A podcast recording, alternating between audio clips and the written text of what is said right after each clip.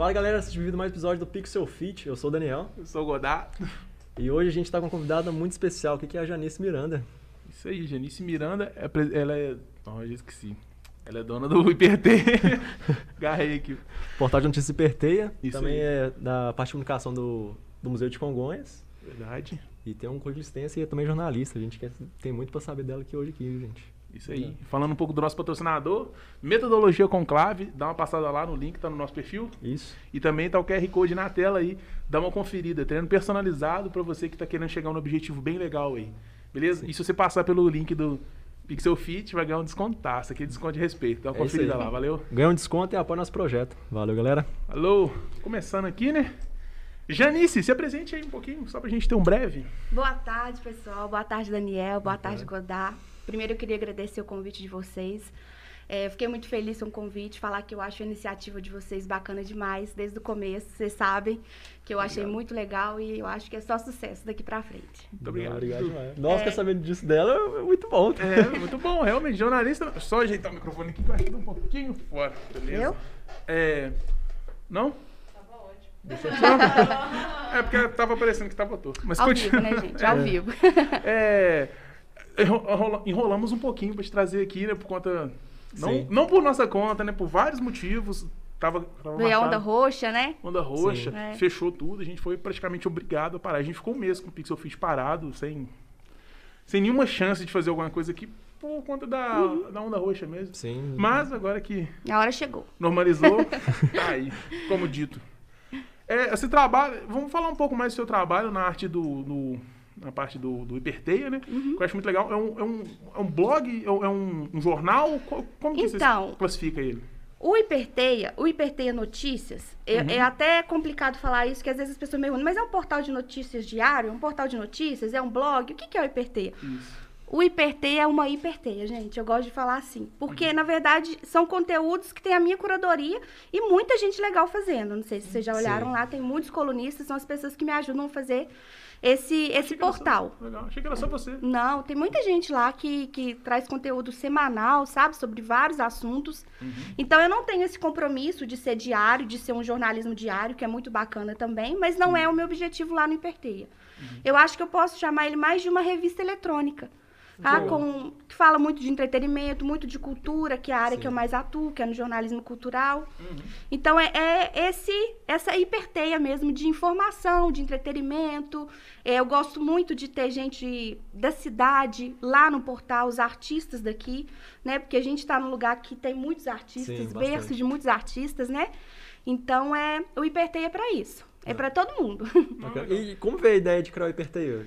Então, o Hiperteia é, surgiu primeiro porque o Hiperteia, antes de ter o Hiperteia Notícias, é a Hiperteia Comunicação, que é a agência de comunicação que eu trabalho, né? Já tem um tempo. Daí, quando eu me formei lá em 2010, já tem 11 anos que eu trabalho na área, eu senti a necessidade de empreender em comunicação, que não é uma tarefa fácil, né? Trabalhar com comunicação, com jornalismo, principalmente em cidade pequena, é você desbravar muita coisa, né?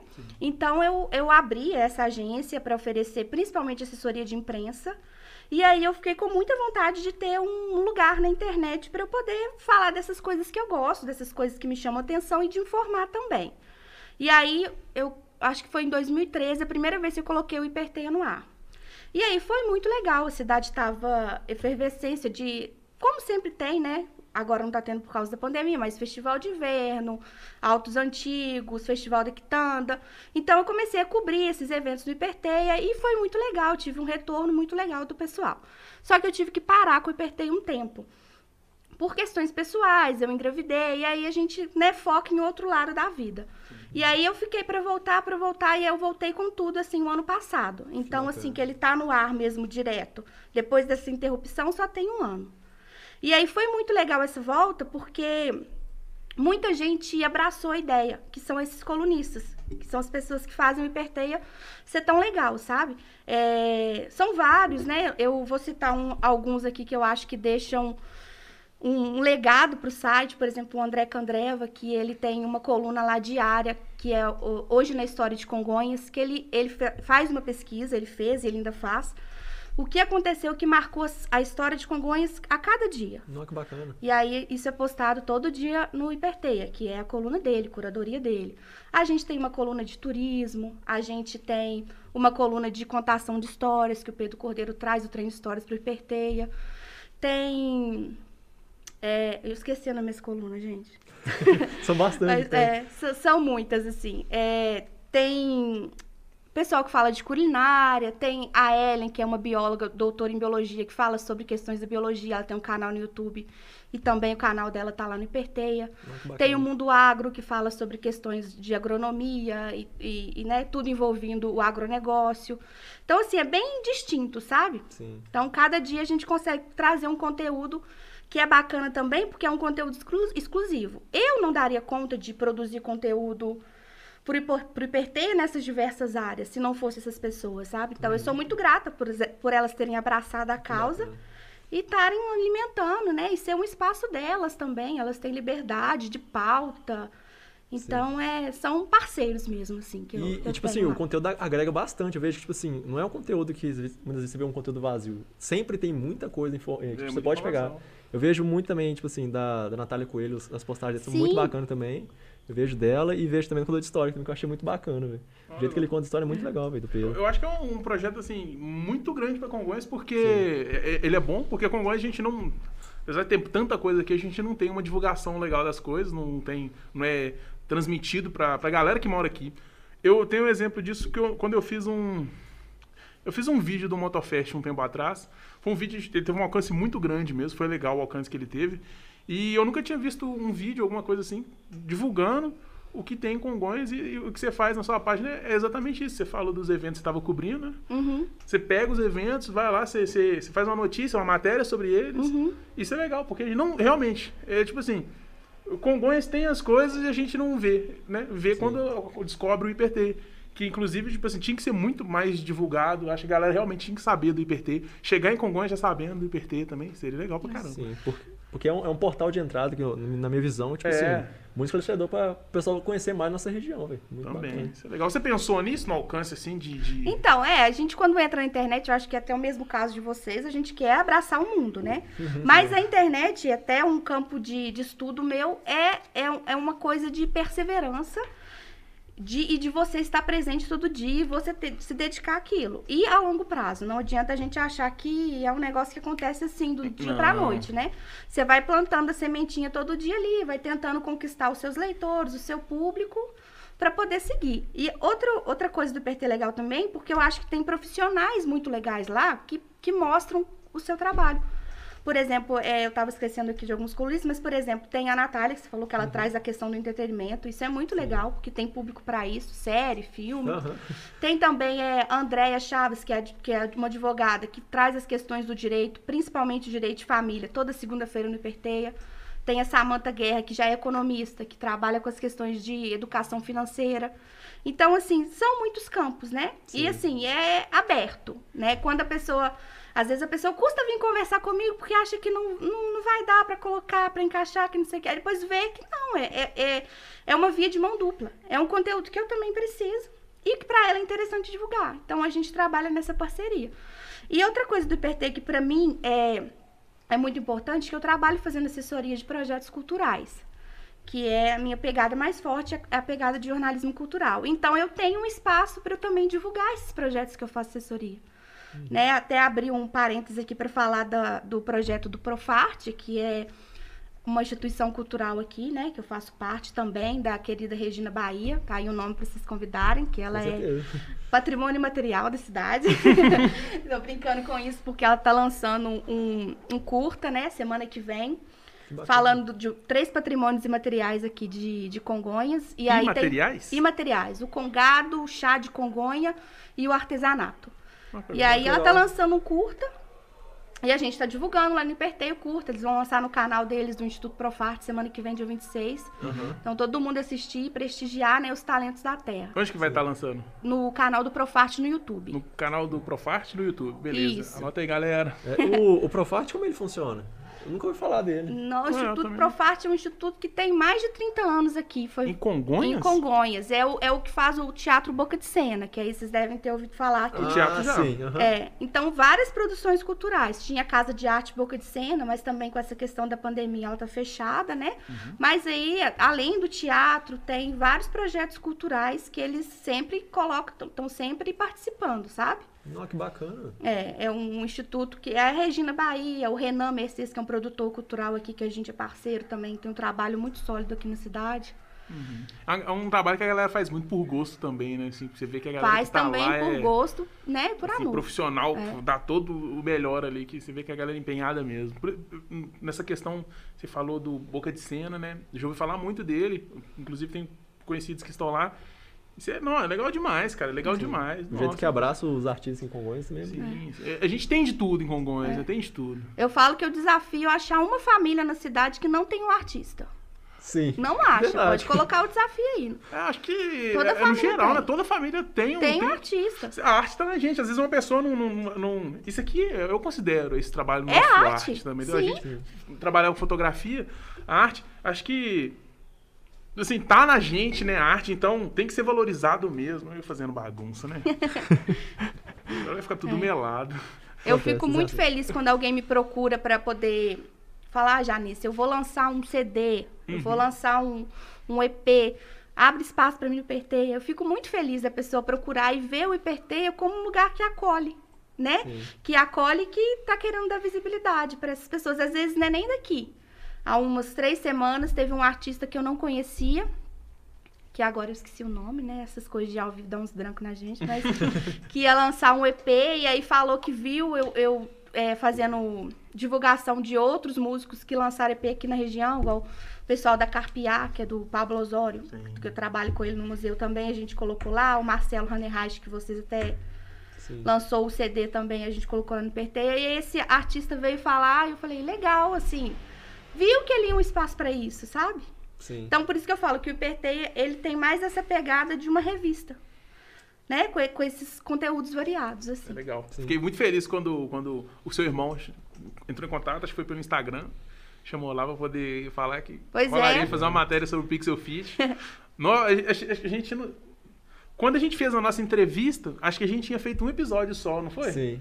Um Foi só um episódio. E eu gostei demais, porque a galera toda de Congonhas que, que ficou sabendo do Pixel Fit abraçou pra caramba. Nó, que projeto legal. A gente recebeu muita mensagem de recomendação, de, de apoio também, Sim. que eu achei legal. Inclusive, o maior apoio que teve foi saber que a gente virou matéria no site de Congonhas, Ah, assim, tão isso. grande. Não, pode falar. ah, quando a gente. É, igual, a gente teve uma entrevista com ela e, tipo assim. Foi gente- aqui, é, aliás? A gente, a gente veio aqui com, com o estúdio, ela tava na casa dela. Foi. Acabou a entrevista agora. Caraca, mano. Uma acreditando. entrevista, mano. Nem acreditei, nem acreditei. Né? Eu acreditei. A gente é novo, Daniel, eu e o Daniel tem 23 anos. É, fez um eu negócio sei. grande assim. No primeiro, na primeira semana que a gente. Antes de ter o lançamento, a gente teve, teve 6 mil acessos no nosso perfil no Instagram, da galera curiosa querendo saber o que, Sim. que era. E, pô, tô gostando demais disso aqui. Cada. Eu fico muito feliz de vocês darem esse valor todo pro Hiperteia. Quando o meu irmão, o meu irmão é um grande parceiro meu no Hiperteia, e na vida, né? Ele sempre me falando de pautas e parceiro pra fazer tudo lá no, no site e tal. E aí ele falou de vocês, aí eu conheci, eu falei, não, legal, Felipe, realmente a gente tem que apoiar. E eu falei, esses meninos vão longe, eu continuo falando. Bacana Não, demais. vamos continuar. Vamos, É, esse porque, o igual, tipo assim, tanto que eu gosto do seu trabalho de estar divulgando os artistas, mas o pessoal, a gente também tem essa mesma visão. É. E, tipo assim, Congonhas tem muito talento, muito mesmo. E a gente quer trazer essas pessoas. Tipo assim, nem que a gente faça 600 episódios aqui, É. a gente quer ter todo mundo Vai aqui, ter sem todo exceção. mundo. Sim. E é muito bacana. Vai, vai ter a galera da sua. Tem a sua matéria, tem o áudio do podcast no Spotify e ainda vai ter o vídeo no YouTube também, no Instagram, pra Ah, estar acompanhando. Então, Isso aí, Sim. legal. É legal também que quando você fizer alguma matéria da pessoa lá, é, a gente tá acompanhando também, dá pra saber, ó, se a pessoa aparecer lá no portal dela, uma boa indicação também pra tá vindo aqui, porque uma pessoa virar uma matéria, ela tem um conteúdo legal. Aí a gente pode fazer essa parceria é? também, eu passar pra, pra vocês, essas pessoas que me procuram, de repente vocês convidarem pra É uma Com boa, certeza. porque eu acho que vai chegar numa hora que a gente vai ficar, velho, e agora?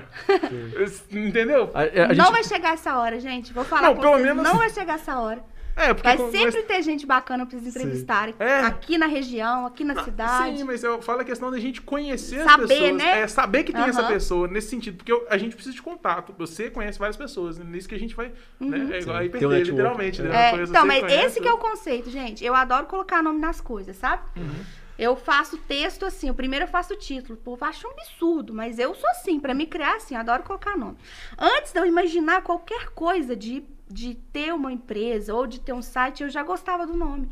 Eu já pensava, quando eu comecei a pensar em internet, porque, gente, eu comecei a pensar em internet depois de tempo. Vocês nasceram com a internet, né? Eu não. Sim. Eu sou da época do ICQ. Não sou muito velha, não, mas eu sou da época que a gente pesquisava em Barça. Vocês não devem. Vocês já devem só ter ouvido falar sobre isso, né? Não. Não. Eu ia falar já. Você conhece? não. então, assim, é, eu comecei a usar computador mesmo, sei lá, tinha 15 anos. Então, assim, é, é diferente a relação de quem já nasceu no mundo virtual. Eu vejo hoje meu filho. Meu filho desbloqueia meu celular e pede o Google pra, Pra fazer. né? pra fazer uma coisa. E meu filho tem 5 anos. Então, é uma. É, é diferente a relação. É. Então, quando eu comecei a gostar da internet, eu falava, gente, é tudo uma teia. E é uma teia muito grande. Então, Sim. é uma hiperteia. Então, o que, que eu vou fazer com isso? Um dia eu vou criar alguma coisa que tivesse a ver com esse nome. Ah, E aí foi, foi essa ideia que eu tive quando eu voltei para Congonhas. Eu estudava fora, né? Foi depois de você formar que você voltou e Foi, fez o. foi. Eu, eu estudei em BH e aí eu fiquei trabalhando lá um tempo. Durante a faculdade mesmo, eu trabalhava com assessoria de imprensa no BDMG. E aí, quando eu formei, é, eu fazia o jornal de lá. Aí, quando eu formei, eu não podia mais fazer o jornal, porque eles é, lá é concurso e tudo, não tinha como me colocar. Tava de simplesmente estágio? estava de estágio. Aí a minha chefe falou assim: olha, se você abrir uma empresa, você pode fazer o jornal aqui pra gente, como uma empresa. Eu falei, gente, mas eu vou abrir uma empresa, fazer um jornal, o que eu vou fazer com essa empresa? Fiquei pensando que coisa louca, mas falei, tá, então vou fazer esse trem, vou fazer o jornal inteiro, diagramar, tirar foto, é, escrever, que é coisa louca, né, gente? Porque a comunicação tem isso também. A pessoa acha que você é jornalista, que você é jornalista, design, fotógrafo, diagramador, e não é assim. Mas tem hora que a gente abraça tudo pra poder Sim, dar poder. conta de pegar o serviço, né? Hoje eu não diagramo nem carta de amor mais, mas na época eu diagramava, enfim. Mas aí eu fiz isso, aí eu aí abri hiperteia. Aí comecei a fazer jornal. Aí passou um tempinho, mudei pra Congonhas, porque aqui a gente tem um umbigo, né, enterrado, vocês sabem que é dessa história. Difícil sair daqui. Nasceu aqui, o umbiguinho tá enterrado. Mas eu não sou aí daqui, não. Eu sou de não? Sete Lagoas. Eu mudei sai pra cá tem 10 anos. tá ferrado. Sai mais não. Tá, tá ferrado, vai morar aqui sempre. Tem Mas- isso mesmo. Mas enfim, aí eu voltei e aí aquela coisa, né, gente? Louca. Fez jornalismo primeiro. Vai voltar pra Congonhas. Vai trabalhar com o quê? Vai fazer o quê? Falei, não sei, mas vou desbravar um caminho, assim. E aí, quando eu voltei, aí começou a aparecer esses projetos culturais. Eu conheci algumas pessoas que, que trabalhavam com esses projetos culturais. O Kim Cordeiro, que é um produtor cultural daqui do Arte Lacarte, aí veio o pessoal, aí trabalhei com ele alguns projetos. Um projeto dele, inclusive, Estação da Leitura, a gente fez cinco anos seguidos, quatro ou cinco edições, não estou lembrada direito, mas de um projeto de incentivo à leitura. Foi muito legal, sabe? Que eu acredito que ele deve até voltar com o projeto em breve. Aí veio o pessoal do Boca de Cena, a gente fez também. E aí também eu, eu tive uma ideia de fazer uma oficina. Uma oficina para adolescente que estava começando a usar a internet, pensando na qualidade de vida dentro do, do uso das redes sociais. Que legal. E aí comecei nas escolas. Coisa de jovem empolgado também, né? Aí ia nas escolas, dava entrevista, chamava Adolescentes Online, qualidade de vida e uso das redes sociais. aí eu vi que eles ficavam muito interessados em saber o que, que era ser jornalista, porque às vezes a pessoa acha que ser jornalista é você trabalhar na Globo. Muita gente acha que o fato de você não trabalhar, inclusive, você não é bem sucedido. Às vezes a pessoa fala comigo, não, tenha fé. Que um dia você vai trabalhar na Globo. Eu nunca tentei.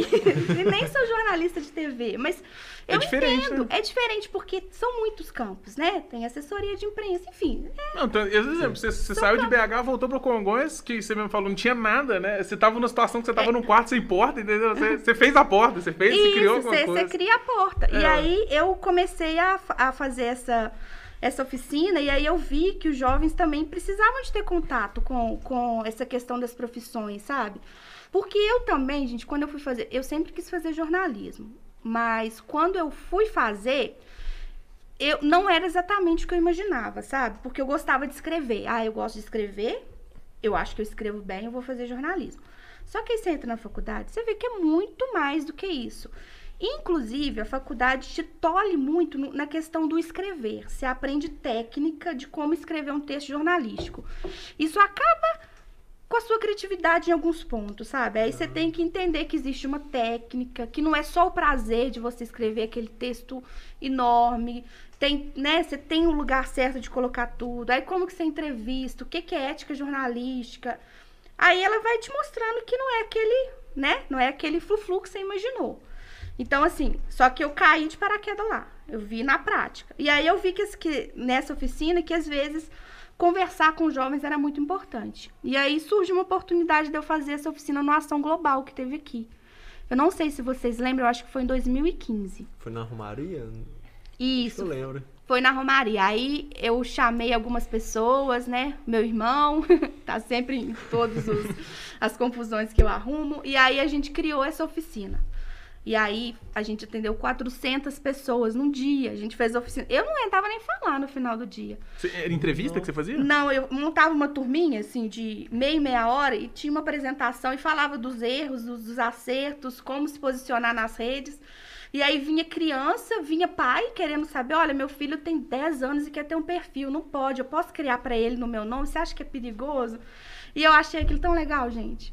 Bacana. Porque aí as pessoas começaram a me procurar também no, no- na internet. Aí algum, algum adolescente perguntando: olha, aconteceu isso comigo, vazou uma foto, e agora? Me ajuda, o que, que eu faço? Fulano de tal tá pedindo pra eu fazer isso, é legal ou não? Que aí a gente falou de cyberbullying, de assédio. E aí foi uma coisa muito legal que eu não imaginava, que, que, é, que é isso que eu tô dizendo também, que a gente vai abrindo campo. Eu não saí da faculdade achando que eu ia fazer uma participação legal, assim, no Ação Global, por exemplo. Que ia ser também uma coisa que eu gosto de trabalhar. Depois eu levei essa, essa oficina para o museu e fiz com o pessoal do Garoto Cidadão. Não, E foi muito legal também. Que é uma coisa dentro da comunicação, do jornalismo, não é tradicional fazer isso, mas tá, tá dentro da área, né? Uhum. Então, essas coisas que você vai abraçando aí no meio do caminho. Sim, Você falou da, da parte de assessoria de imprensa, igual, tipo assim, eu que sou, queria muito fazer jornalismo quando era pequeno, e tipo assim, é uma, é uma profissão que eu acho muito da hora. Como que funciona a assessoria de imprensa? Tipo assim, eu mesmo, igual, Eu nem sei o que qual que é a é. importância de ter assessoria de, É, de então, imprensa? assessoria de imprensa, por exemplo. Eu te falei desse projeto, da Cocada, que é da Regina Bahia. Esse projeto vai acontecer, é um projeto que ficou super legal, mas ele- a gente precisa de dar visibilidade, né, pro projeto, para as pessoas saberem que existe. E também tentar colocar esses projetos em veículos de imprensa para mais gente conseguir alcance. Então, o assessor de imprensa, ele faz isso, né? Ele faz esse texto, ele faz esse release, ele distribui para a imprensa, ele faz esse relacionamento com a imprensa. Olha, dá para fazer uma entrevista com a pessoa que vai lançar, entendeu? É- é- o assessor de imprensa, ele cuida disso integralmente, sabe? Ah, não, é, bacana. todo ator tem um assessor de imprensa, todo projeto grande tem, entendeu? Porque você nunca vai falar direto com a pessoa, você passa pelo assessor Isso, primeiro. o, o assessor de imprensa ele organiza isso pra pessoa, né? A pessoa não tem fôlego pra poder fazer isso tudo, até porque tá com um monte de campo pra para poder resolver, né? E aí o assessor de imprensa vem pra ajudar, né? Nessas questões e, e dar visibilidade. E outra coisa que é muito importante, todo projeto, para você, por exemplo, um projeto em lei, para você conseguir aprovar esse projeto mais vezes, é importante que ele tenha um clipping, que é o que a gente chama de clipping, é tipo um, um arquivo mostrando todos os lugares que esse projeto, todos os lugares que mencionaram esse projeto. No- Aí tem lá cinco, seis jornais mencionaram esse projeto, que para você era pequeno, mas seis jornais mencionaram. Então ele tem um outro peso para conseguir aprovação, entendeu? Não, Então é a bem complexo. importância é do, do trabalho do assessor de imprensa também nesse sentido. Não, e é também importante. órgão público tem assessor de imprensa, né? bem? Prefeitura, empresas, Entendi, entendi. entendeu? É Uhum. um ramo, é um ramo é, muito grande, né? Do jornalismo, inclusive. Muitos, muitos amigos são assessores de imprensa. Até porque, assim, o É sonho... preciso ser jornalista pra. Sim, Entendi. é. É, pra também, né? é. Tipo, Eu acho que relações públicas também faz esse trabalho de assessor de imprensa, mas assim, eu tenho mais de amigos jornalistas assessor de imprensa, mas tem, geralmente, a pessoa entra na faculdade para ser, pelo menos os meus amigos mais próximos, todo mundo queria ser jornalista de jornal diário, de jornal impresso. A gente fala que o, o assessor de imprensa é a parte vendida do jornalismo, né? Porque você trabalha, você não trabalha ouvindo todos os lados. Por exemplo, você trabalha para defender um projeto, uma instituição, um artista. Mas, enfim, é um campo grande. E o jornal diário, o jornal impresso, infelizmente perdeu o jornal impresso, né? Perdeu Uhum. muito campo. Eu sou uma que queria muito jornal impresso. Eu adoro papel aqui. É. É, o cheiro de jornal é É, muito eu, bom gosto de também. papel- eu gosto de escrever à mão Sim. ainda, né? Sou dessas, tô velha. Mas enfim. e, e aí você vê que, assim, hoje, por exemplo, outro campo que muito jornalismo tra- jornalista trabalha é rede social. Acho que tá virando, né? Tá Você virando. é no social media, Sendo Insta? social media, porque é um campo o gancho, apareceu uma pergunta pra você, né? É? Tá perguntando como que você enxerga o poder social que o PT tem em Congonhas e na região. Eita! Nossa, pergunta difícil. Poder social? Então, Com ponto não- e vírgula e tudo. Aham. Quem perguntou foi o RS, eu acho que Nesses ou Nesses, não sei. Ah, sim, o Renan, gente, que eu acabei de falar, esse produtor cultural, que eu falei com vocês que a gente é parceiro, que a gente tá junto aí Grande em todos abraço, os hein, Renan? projetos. Abração, Renan. Então, é, é engraçado né, essa pergunta, porque a gente vê a, o, o tamanho da ação que a gente mesmo faz, é difícil, né? Sim. É, a gente sempre acha que tá pouco ainda, que tá pequeno, né? Que, que ainda não é aquilo tudo que, eu, que, que a gente sonha, Dá pra que melhorar a gente alguma quer, que dá pra coisinha? melhorar. Mas eu acredito sim que já que, né, que eu já percorri um caminho aí nesses, né, desses 11 anos que eu tô trabalhando na área. Eu me formei muito nova, né? Eu entrei na faculdade com 17, formei com 21. Hoje eu tô com 33, já tenho 11 anos de, de profissão. Eu sempre trabalhei Bacana. na área. E isso é uma coisa que me deixa muito feliz. E eu acho que o Hiperteia foi caminhando junto comigo, sabe? Não, não o Hiperteia Notícias só. Porque o Hiperteia, como eu disse pra vocês, é mais do que isso, né? O Hiperteia Notícias é meio que uma vitrine do que o Hiperteia é, que se confunde com a minha vida e tudo. Então eu acho assim que eu fico muito feliz quando vejo principalmente o pessoal da área da cultura reconhecendo o valor, né, que tem esse trabalho no Hiperteia, os artistas, os produtores culturais, igual o Renan. E eu acho que assim, é um trabalho de perseverança e eu pretendo perseverar, né, pra ser cada vez melhor, ter mais alcance. E tô contando com todo mundo que quiser fazer parte dessa hiperteia, porque essa hiperteia é pra isso, é pra todo mundo estar Pois é. junto. Legal. Pessoal que tá aí no, no Spotify, o site da Janice é www. www. Hiperteia, é hiperteia.com.br? Isso. É isso aí. Aí tem no Facebook, no Instagram também. É isso aí. Só conferir aí, tá na descrição do episódio também. Conferir. A gente, antes de, de- de fazer a pausa pro, pra responder o, o, o Renan? cara lá, o Renan, a gente tava falando do, do- da saída do papel, né? Agora tá digitalizando tudo. Algum, algumas revistas já até diminuíram. Muitas, muitas revistas pararam. deixaram de existir. Sim. Muitos jornalistas migraram do, do.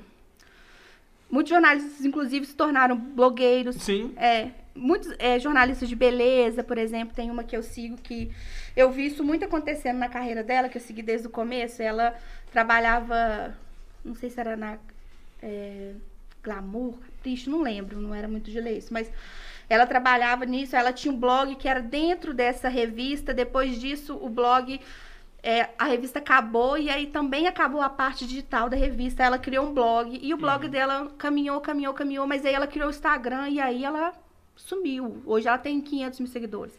Então eu, eu gosto de pensar assim, de, de dar o exemplo dela, porque para vocês perceberem como que, como que a evolução disso no digital, gente, tudo é muito efêmero. E Isso ainda me assusta, sabe?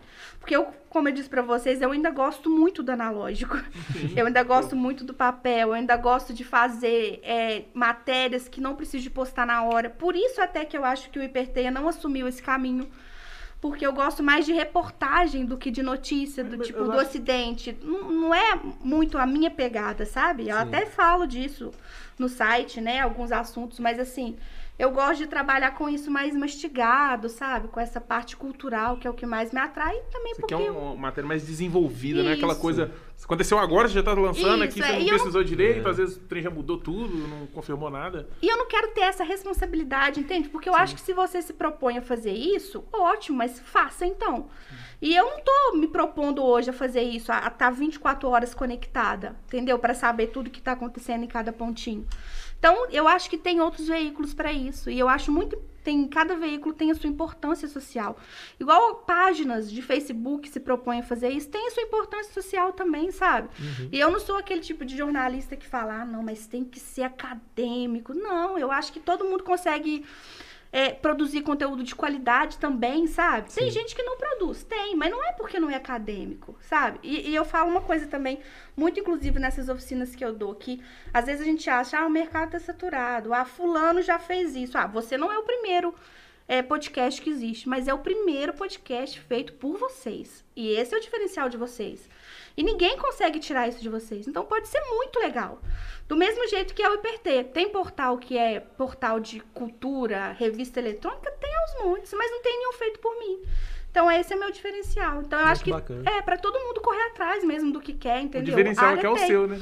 O diferencial é ser você, né? E fazer da forma que só você faz. Né? Sim. Legal. Nossa, que bacana, velho. Gostei demais do que tinha você falou pensado agora. Não tinha pensado nisso, não. Mas eu, eu, eu vejo.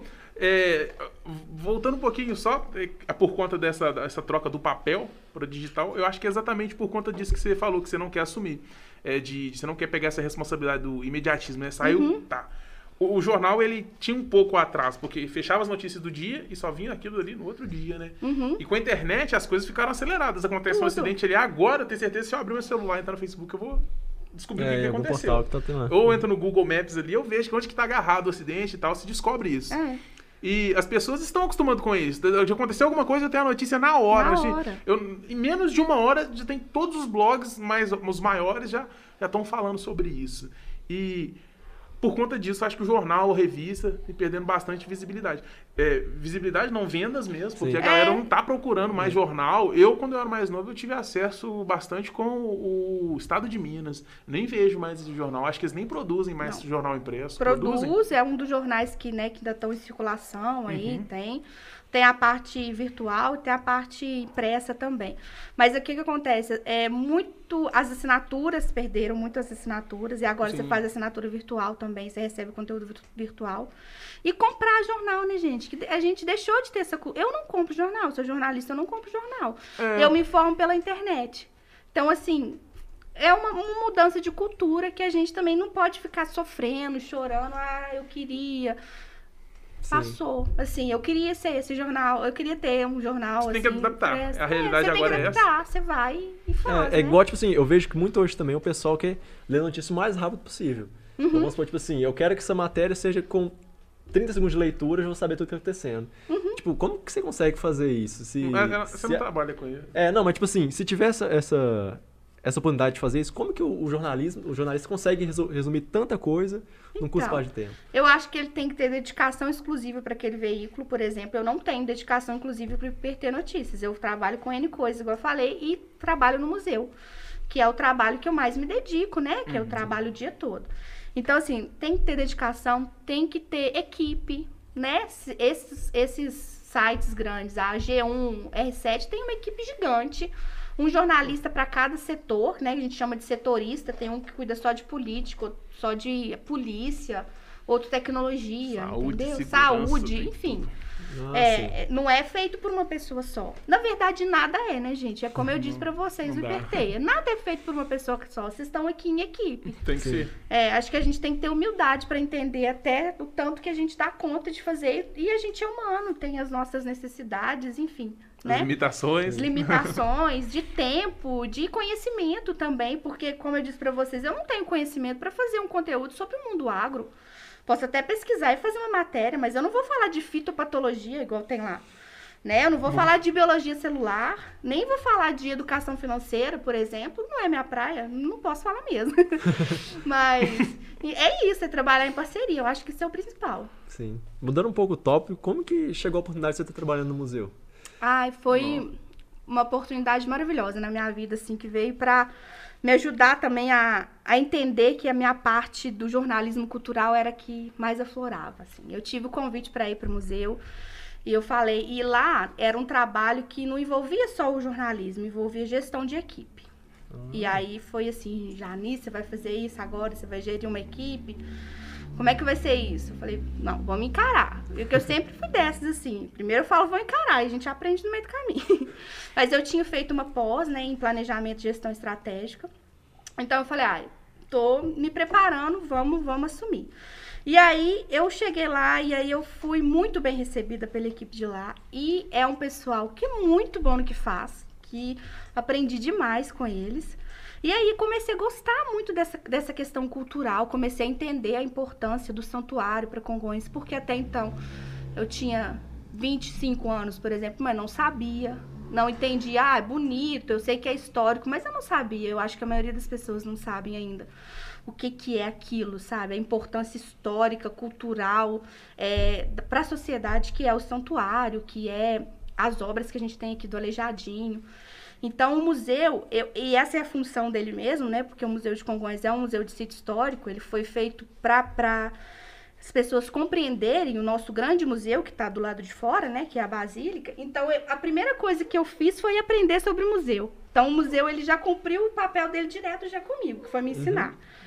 E aí, depois disso, eu comecei a assumir outras, outros desafios, né? Que, foi, que foram os desafios do setor educativo, né? Que eu trabalho no setor educativo que aí é trabalhar com educação patrimonial, que é entender o que que, que as crianças precisam, como que as, que as crianças conseguem aprender sobre educação patrimonial, porque criança aprende brincando, né, se divertindo. exatamente. Então esse setor educativo ele foi construído dessa forma, é, pensando nessas crianças também, nos turistas. E aí, na parte de comunicação, porque lá eu cuido, né, da coordenação da comunicação. Eu dei muita sorte que eu acho que qualquer gestor de comunicação ficaria feliz de ter uma equipe multidisciplinar e muito boa no que faz. Então, dentro lá da minha equipe, eu tenho gente que, que, que é muito fera em editar vídeo, eu tenho gente muito bom em, em texto, eu tenho é, uma outra coordenadora que trabalha lá comigo, que cuida da parte educativa, que ela é historiadora. Ela não me deixa cometer nenhum erro histórico e nenhum anacronismo. Se ela estiver vendo a Natália Rezende, vai rir de mim, porque ela sempre brinca com isso. Então, assim, é, é, um trabalho que ficou muito legal, muito bem feito, principalmente no projeto da pandemia, que eu não sei se vocês conhecem, que é o MCL em casa. Mas ele só, só é feito daquela forma tão legal porque é muita gente boa trabalhando junto. Tem o Fabrício que está lá produzindo e não deixando nada sair do lugar. Então, assim, nem vou falar dos meninos que trabalham lá na mediação, porque eu tô com medo de esquecer alguém. Eu não posso de jeito nenhum esquecer alguém, porque são eles que fazem, né?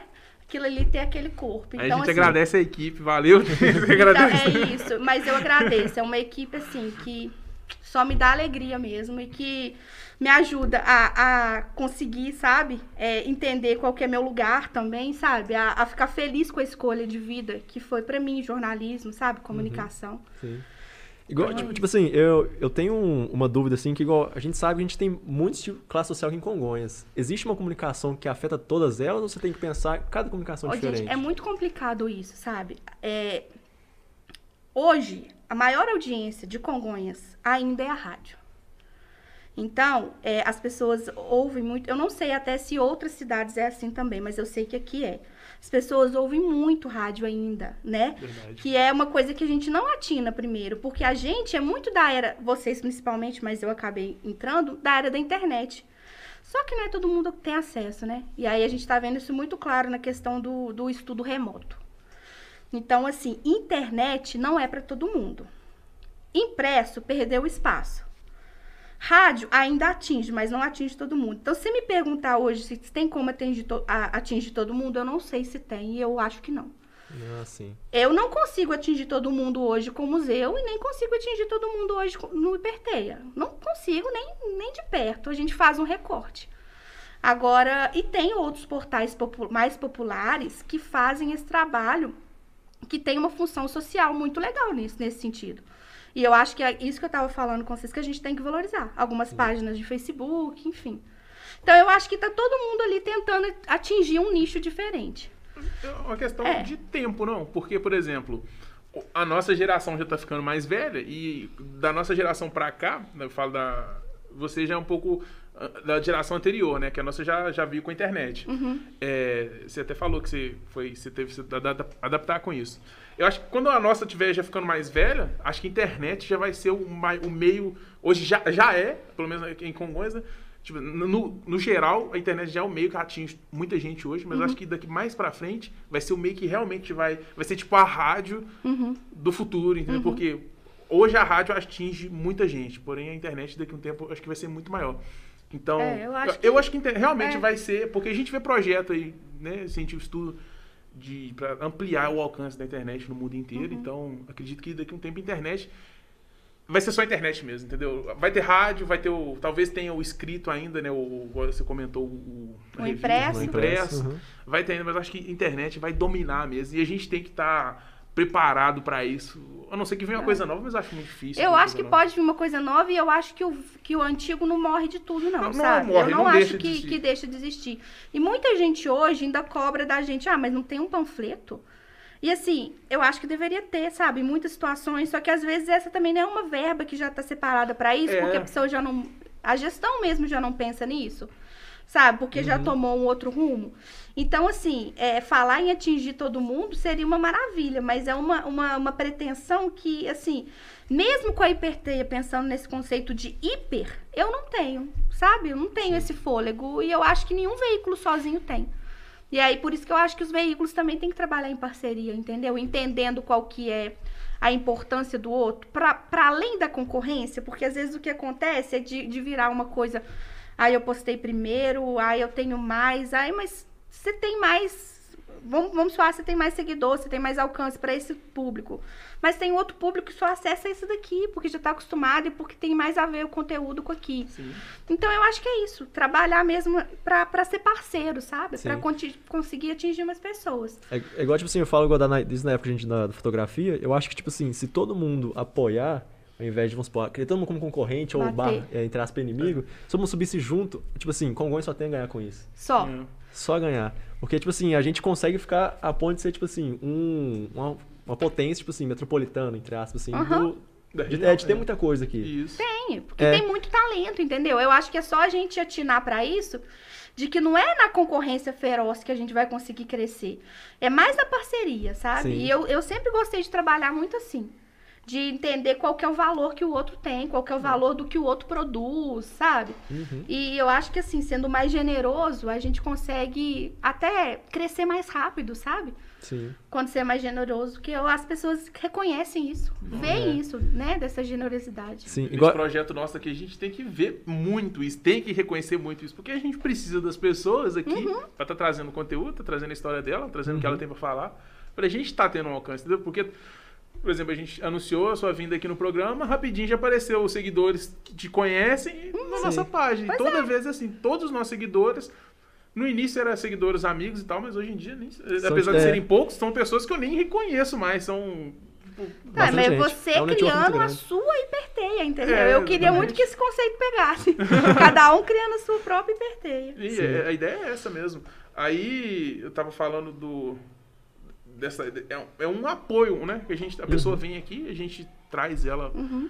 Aí ela traz também as pessoas que ela conhece. porque igual, é- igual, tipo assim, eu... Você dá visibilidade pra pessoa, a pessoa Sim, dá visibilidade pra pra você. você, É uma entendeu? troca, né? É Uma uma troca troca. É, equivalente. um networking, sim. Igual, tipo, eu, eu acho que, te, igual, a gente tem hoje a mineração como nossa principal fonte de renda, isso é Uhum. óbvio. Só que, tipo assim, eu, eu pelo menos, tipo, Mineração? É, sim. Ah. Eu, eu creio que, tipo assim, o talento que tem Congonhas, o turismo, mas eu acho que tem como, tipo assim, se todo mundo se ajudasse, bater de frente com isso. Minério acaba, né, gente? Sim. E essa é uma preocupação real. Minério acaba. E aí? Como que- você tá preparado pra isso, não. Então, e mas aí a gente pode construir esse futuro, né? Sim. Pensando nessa área do turismo, olha o potencial que a gente tem. O potencial tá aí. Tem o museu, que é. O, o- o museu é um equipamento fantástico. Congonhas é um É. museu a céu aberto. Congo- É, a Basílica é um Sim. museu a céu aberto, os profetas, os profetas do Aleijadinho, Sim. reconhecido no mundo todo, é tombado, né, como patrimônio da Unesco. Aí vem o Museu de Congonhas, que faz que esse trabalho também de referência na área, vem o Museu da Imagem e Memória, trazendo os personagens da cidade. E eu acredito que em breve um próximo, o Museu da Romaria também deve reabrir. Então, assim, a gente tá com esse potencial ali. Aí tem que trabalhar o turismo? Tem. Tem que trabalhar a rede hoteleira, tem que trabalhar os restaurantes, tem que tentar trazer esse turista pra cá e fazer esse turista ficar. Porque a maior dificuldade é essa, sabe? É fazer o turista ficar. Que o turista veio aqui como um lugar de passagem. Ele fica duas horas e vai embora. Hoje ele fica duas horas, antes ele ficava 15 minutos, assim, até roteiro feito por próprias agências de viagem. Então a gente tem que criar atrativos para esse turista querer ficar, dali a pouco ele querer dormir, dali a pouco ele querer passar dois dias. Pra ter mais coisa pra É, fazer. e eu acho que dá pra dá pra essa, essa área cultural trabalhar com a área do turismo e aí tentar fazer isso funcionar, né? Fazer essa roda girar. Já tá tentando, né? E, e- e Tem tudo, pessoas né? Tem muita gente tentando, Uhum. né? Já tem muita gente trabalhando em prol disso, mas acho que é reforçar, né? Esse- essa, essa falha, vamos chamar assim, na, pra, pro turismo, ele afeta o, o seu trabalho? No, no museu Sim, ou olha, o o, o museu, a gente. é, Eu trabalho, o museu abriu em dois, 2016, né? Abriu no finalzinho de 2015, começou em 2016. Eu entrei em 2017. Então eu tô lá há muito tempo já. Sim. E aí eu vi que lá a gente faz um trabalho de formiguinha para conquistar os o público. O público, tanto de evento, e lá teve muitos eventos muito bons, assim. É, teve Erasmo Carlos, Tony Garrido, Tony Belotto, Matheus Nastergaile, enfim.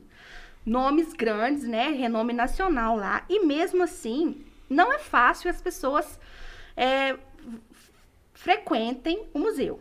Tanto nesses eventos, que o ingresso é um valor irrisório, que é tipo dois reais, e também visitar a instituição como um todo. Então, as pessoas, primeiro, elas têm que entender que o, que o museu, falando daqui, do local, que o museu é, é nosso, né? O museu é do, da comunidade, Sim. é de Congonhas. As pessoas têm muita dificuldade ainda, mesmo a gente fazendo esse trabalho todos esses anos, de entender que o museu é seu, é meu, é de todo mundo. Talvez pelo prédio imponente, a gente já pensou sobre isso várias vezes, talvez, não sei, pela própria é, falta de costume de ter um equipamento aqui tão grande assim na cidade.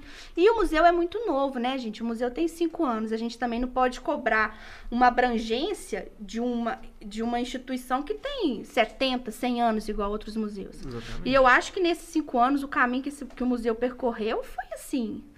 É, ímpar, sabe? Com reconhecimento internacional e, e- e tudo mais.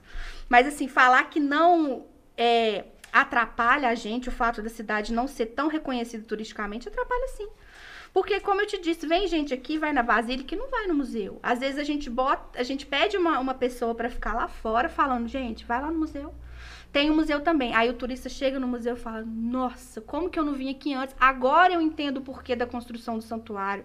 Agora eu sei que o santuário é um grande exvoto, de, o exvoto de uma pessoa, que é o Feliciano Mendes, que conquistou uma graça. Por isso que, que o santuário tá ali. Ah, tem uma sala de milagres lá por causa disso, disso, disso. O que, que é um santo de casa?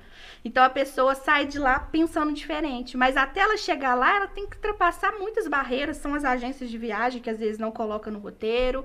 Não coloca o É. museu no roteiro? Não coloca, às vezes, Congonhas no roteiro também, sabe? Coloca Congonhas como passagem, tipo, 15 minutos dá pra ver o santuário. Mas não dá pra ver cada um dos passos da, da paixão, entender por que, que esse santuário se parece tanto com, com o santuário que tem em Portugal. Entendeu? Não, não dá pra apreciar direito. Passa correndo, às vezes chega grupo lá e o guia tá lá assim, gente, ó, vocês têm 10 minutos, 15 minutos aqui no museu. Nossa. O museu, pra você aprender o museu, é uma hora. Sabe? Pra você ler, pra você entender aquilo ali tudo. Então, assim, tem que mudar a cultura, assim, da- das pessoas. E esse é o trabalho que a gente quer fazer lá. Né? Que as pessoas entendam isso. Com a pandemia, com esse projeto que eu falei com vocês do MCO em casa, a gente teve que ficar fechado, né? Muitos períodos. Por causa da onda roxa, agora a gente tá até aberto, mas na, teve fase que a gente teve que ficar fechado. E aí a gente é, colocou, fez uma série de visitas virtuais, que a pessoa conseguia conhecer o museu sem estar aqui. Então isso acabou aproximando um pouquinho as pessoas, né? Tava em casa e conseguia ver e a gente pensa assim, pode ser um gatilho para pessoa querer voltar. Eu vi virtualmente, agora eu quero voltar. Então a gente está tentando fazer esse trabalho virtual, sabe? Do museu virtual. Até porque a gente não está tendo, por exemplo, atividades educativas em loco. Não pode ter, proibido, né? Por causa da onda que a gente tá. E aí o setor educativo está funcionando dentro do da- das, das redes. Então a gente está trabalhando todo mundo junto ali. Tem os historiadores produzindo conteúdo de história, tem o pessoal, tem um cineasta que está fazendo a- as visitas com uma pessoa de marketing digital, que eu, que eu falei com vocês que é esse sonho de ter uma equipe multidisciplinar, que lá é a escola. Mas é isso, tentando quebrar barreira. É, é isso, gente, é o trabalho de formiguinha e eu acho que é o mesmo, o mesmo que eu disse pra vocês, assim, é não pensar que o- amanhã todo mundo vai reconhecer museu, reconhecer Basílica, ficar na cidade, não vai acontecer isso. é ali, ó. Leva tempo. Vai, leva tempo. É um estudo Vamos- que acontece. Né? Ó, nesse ano a gente teve tal alcance na internet, Isso. assim e tal, e no próximo ano vai comparando e tal. O que, que vocês fizeram de diferente do ano passado que trouxe mais pessoas Uhum. e tal. Porque eu vejo que em Congonhas, muitos congonhenses ainda nem foram Sim. no museu. Eu acho que Sim, eu até por aproveitar aqui a audiência de vocês para convidar todo mundo para ir ao museu, para conhecer, para bater um papo com a gente, Não, sabe? Lá, quarta-feira a entrada é gratuita. E esse dia de entrada gratuita é pensado pro congonhense, sabe? Uhum. Pro congonhense ir, levar a família, levar as crianças. E aí, e é isso, né? É o lugar da gente lá. Então, assim, a gente espera que aos poucos essas barreiras vão se quebrando e elas já estão sendo.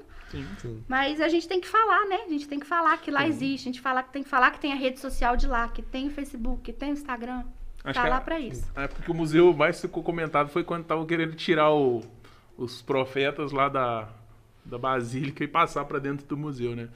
É, Nisso aí o museu houve um nem boom estava assim. aberto, né? É, mas essa é uma questão, assim, mesmo de complicada. abrir, né? É, Godá, porque é, são muitas correntes, sabe? Eu respeito quem decide que, que quer que tira, eu respeito também quem decide que quer que fica, sabe? Porque Uhum. eu, eu entendo esses lados. Mas é uma coisa que a gente tá. É um questionamento, é uma discussão que a gente tá deixando para depois, mas uma hora ela vai ter que acontecer, que né? acontecer. Mas o museu não, ele, ele vai ter as réplicas dos profetas. Ele não, ele não tá lá exatamente para abrigar os profetas originais. É uma opção. Se precisar, o museu tá lá, entendeu? Uhum. Aí eu acho que fica aí a cargo da religiosidade, das questões culturais e da fé de cada um, né?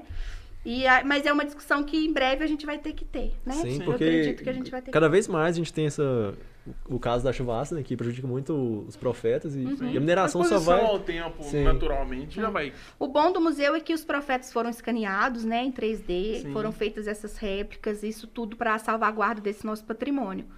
Né? Então, assim, a gente também, às vezes as pessoas brincam, ah, mas pode acontecer também um ataque alienígena, né? uma bomba, né? Uma Alguém chuva de meteoro gigante.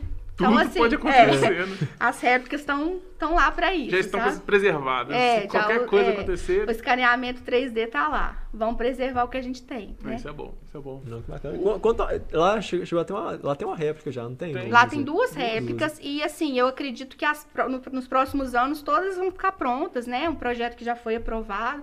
Não são réplicas baratas, então, dado isso, a dificuldade de fazer e o tempo que demora. São feitos no Brasil? Ou São feitas no Brasil. Mas, né, são caras. Sim. E aí é projeto aprovado em lei, tem todas essas questões. Eu tenho, eu tenho uma dúvida do, do, do museu. Eu, queria, eu devia ter perguntado pro Fabrício. eu Também esqueci de perguntar pro Marcelo. Então, Fabrício. Lembrando. o museu ele é uma, uma iniciativa privada? Ou, ou ele, Não, ele o museu é um museu municipal, Municipal? né? Isso. Ele é gerido pela FUNCUT, que é a Fundação Municipal de Cultura, Lazer e Turismo de Congonhas. Ah. Ele é gerido por ali, ele tem patrocínios, né? Ele foi feito de forma patrocinada por várias empresas que patrocinaram a obra, tem também empresa que patrocina a manutenção, mas ele é um museu do município. É por isso que eu falo, né? É um museu de todo mundo. Ah, É um- entendi. não é um museu de uma empresa, não é um museu privado. É um museu da cidade, mas que já tem esse reconhecimento internacional. Tu você é tipo uma funcionária pública? Não sou, porque lá, lá no museu trabalham várias empresas terceirizadas, né? Ah. Eles contratam Isso, terceirizados pra estar Isso, cuidando é, lá. Eu trabalho em uma dessas empresas, entendeu? Uhum. Aí cada um é de uma área, por exemplo, o, o, Ma- Ma- o Marcelo e o Fabrício são da mesma empresa que você? Sim, são. A nós é, formamos esse setor educativo, né? Uhum. Somos dessa mesma empresa, a gente cuida do setor educativo, que compreende também a comunicação do museu e a produção de eventos culturais. Né? E aí tem outros setores, tem o setor da limpeza, da segurança, tem a própria gestão administrativa, que é feita por funcionários da própria prefeitura, né? Então a gente trabalha lá juntos, mas cada um dessas, né, dessas empresas, cada um ali no seu Entendi. E qual, qual que é o seu maior objetivo, assim, no seu trabalho? Qual que é o maior objetivo seu? No dentro- museu? No museu lá. no museu, eu sou, é, o meu maior objetivo é cuidar da comunicação. Uhum. Eu faço a coordenação geral do setor educativo e faço da comunicação. Né? Eu faço essa gestão geral dessa empresa que eu trabalho. Nessa empresa que eu trabalho tem mais dois coordenadores, que é o- um é o Fabrício, né, que veio aqui conversar com vocês, que cuida dessas ações culturais, e a gente tem a Natália Rezende, que é historiadora, que cuida toda a parte de treinamento, faz um trabalho muito bacana de educação patrimonial, oficinas. Entendeu? E aí eu faço essa gestão, né, para essa empresa que eu trabalho e cuido da parte de comunicação. A gente tem um site, a gente tem o um Facebook, a gente tem o, o Instagram um canal no YouTube também. E aí eu faço dessa forma que eu disse para vocês, né, de uma forma colaborativa. São muitos conteúdos, todo dia tem conteúdo. Uhum. E essa equipe tá aí ajudando, fazendo os conteúdos, fazendo texto, vídeo, enfim. Vocês sabem como é que é produzir uhum. para internet, né? Bastante. Tem muita gente que acha que é muito tranquilo trabalhar com internet. Só que a gente que trabalha sabe que é assim, viver para isso. É, a gente tem uma dificuldade, a gente consegue tocar as coisas, né? Fazer. Né? A Jéssica ajuda muito ali, inclusive. Não, muito obrigado. ela, ela tá aqui agora cuidando do vídeo, do áudio, mas durante a semana ela cuida das postagens, cuida das edições, está sempre postando. Então, todo o conteúdo que está lá é por uhum. conta da Jéssica que está Sim, porque é, é, muita coisa que é. tem que fazer na internet. muito isso, trabalho. Sim. Por exemplo, a gente lança os cortes, né? Tem uns, uhum. Então, tem que assistir todo o podcast depois, Dá selecionar as melhores partes, ela já vai anotando ali para acelerar. Então, quando a gente fala em trabalhar no, no, com a internet, não é fácil. Não é não. Então, se não tem equipe, fica difícil. Não. E eu tava falando com você só do setor, né? Eu falei que eu faço essa gestão Isso. geral do setor educativo, mas tenho a gestão geral do museu, que aí tem uma coordenadora, o museu, tem uma, uma, uma diretora presidente que é da Funcut, que, também cuida de todo o museu. Então, assim, eu tô te falando de um recorte do museu ali, que é o setor educativo, mas... Que é a sua área lá. Que é a minha área lá, mas aí tem também a coordenação da, da pessoal da limpeza, que é uma limpeza que também tem que ser especializada, né? Porque você não pode limpar de qualquer forma a expografia. Então, assim, dá trabalho. Às vezes as pessoas falam, mas nossa, é muita gente. Gente, é, é muita gente trabalhando muito, sabe? Uhum. Porque precisa, é um equipamento, sei lá, mais de mil metros quadrados lá, é gigante, né? Sim. E agora a gente tá num momento que não tá funcionando a todo vapor, porque não tem condição de estar, tá, né? Dada a pandemia. Mas eu acredito que vai voltar. E aí, se for como era antes, né? Eu acredito que vai ser uma loucura, sabe? É muito trabalho, é muita uhum. criança, é muito turista, é. As escolas visitam, sabe? Tem um convênio com a educação que todo dia tem turma de manhã, de tarde, duas. Uhum. 30 meninos, 40 meninos correndo lá dentro, deixando a gente doido. É, é diferente assim. o jeito que, por exemplo, você planeja fazer coisas lá dentro do museu, não é? Você, quer, você cria projetos para fazer alguma coisa lá dentro do museu? Fazer. oficinas. Exemplo, oficinas, sim. exatamente. Uhum. Você, aí você planeja, ó, eu quero essa oficina aqui mais voltada para o público infantil, voltada para o público adulto. Tem, um, é, tem oficina para todos os públicos, né? Uhum. É, a Natália, que eu falei com vocês, ela cuida né, de cada uma dessas oficinas, ela faz a curadoria dessas oficinas. E aí, pensando em atingir de que forma, mais, mais lúdica, mais histórica, enfim né? Por isso que tem que ter esses profissionais para cuidar também, né? Para ser especializado em cada uma dessas áreas. É, aí. não é fácil não, é muito é. grande para estar tá cobrindo, né? É, é muita, é, são muitas coisas para a gente também valorizar, né? Não dá para fazer julgado assim, tem não. que fazer, vai fazer, faz bonitinho, né? Faz Sim. direito. Você tem muito apoio do, do museu para esses projetos que você cria lá? Ou é uma coisa que é, é mais difícil você, você, ter uma ideia de fazer uma, uma oficina lá? Não, é... Aí, tem sim, lá o pessoal trabalha em parceria, como eu te oh, disse, legal, sabe? Bacana. A gente consegue uhum. fazer as oficinas, consegue fazer as coisas que a gente se propõe lá, sim, assim. Entendi. Lógico que todo lugar tem, tem as suas dificuldades, né? Tem, a, tem os pensamentos que, que às vezes se divergem, mas olhando a trajetória do museu nesses anos, eu acho que conseguiu encaixar bem, produzir bastante coisa legal, assim. Hum. Né? Mesmo com essas muda, com esses pensamentos diferentes que todo lugar tem, né, gente? Trabalhar em equipe é isso também, né? Você é, pensa de um jeito, você pensa do outro, a gente chega ali no consenso. Essa é a ideia de ter equipe, é. porque a gente precisa de opiniões diferentes, pessoas pensam. E é assim que cresce. Também, se todo mundo pensar igual e concordar com tudo, não sai do lugar. Tem que bater Às a vezes vem algum ali bater na cabeça. E a gente já bateu muita cabeça lá, e eu já bati muita cabeça na minha vida também, pensando que uma coisa ia funcionar desse jeito, depois eu vi que não era, que era de outro. E é isso aí, né? Vida é. que segue. Acontece também Igual, tipo assim, eu, eu gosto falando sobre o, os acessos no museu e tal. Eu creio que depois da pandemia e tal, muita gente vai querer, tá incentivada a querer sair de casa, né? Uhum. Depois. Uhum. É. Então eu creio que o museu também vai ser um, um bom lugar, um bom local o pessoal tá indo também. E lá fora a questão é, cultural, histórica, lá é entretenimento, né, gente? A gente tem que abraçar lá também como, como entretenimento. Sim. Eu mesmo já me diverti muito lá também, cobrindo é, os shows que tiveram lá, desses artistas que eu até citei aqui para vocês, com as próprias crianças, né? Que criança é vida, né?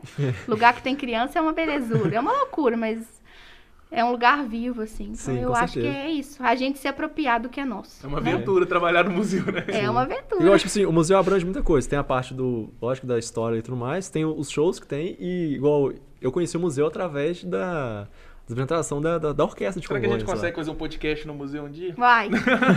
tá aí. Vamos levar, vamos Não, levar a proposta pra Pensa. coordenadora lá, quem sabe. Ó, com Arrumar um figurão Vai. pra conversar lá, vai ser legal. Vou conversar com ela pra vocês. ó. Ó, que isso? TRP, o que que é? Ó, é uma ideia legal. Não sei se seria fácil assim não, mas Vocês sabem que o museu que, que o museu já fez um filme? Um filme? Um filme. Chama Difícil é Não Brincar. E a gente fez esse, eu fiz a direção de produção de filme, que é uma das alegrias maiores, assim, da minha, da minha vida, da minha carreira. Fiz a direção de produção desse filme e a gente fez trabalhando com crianças nos distritos, falando da infância, né?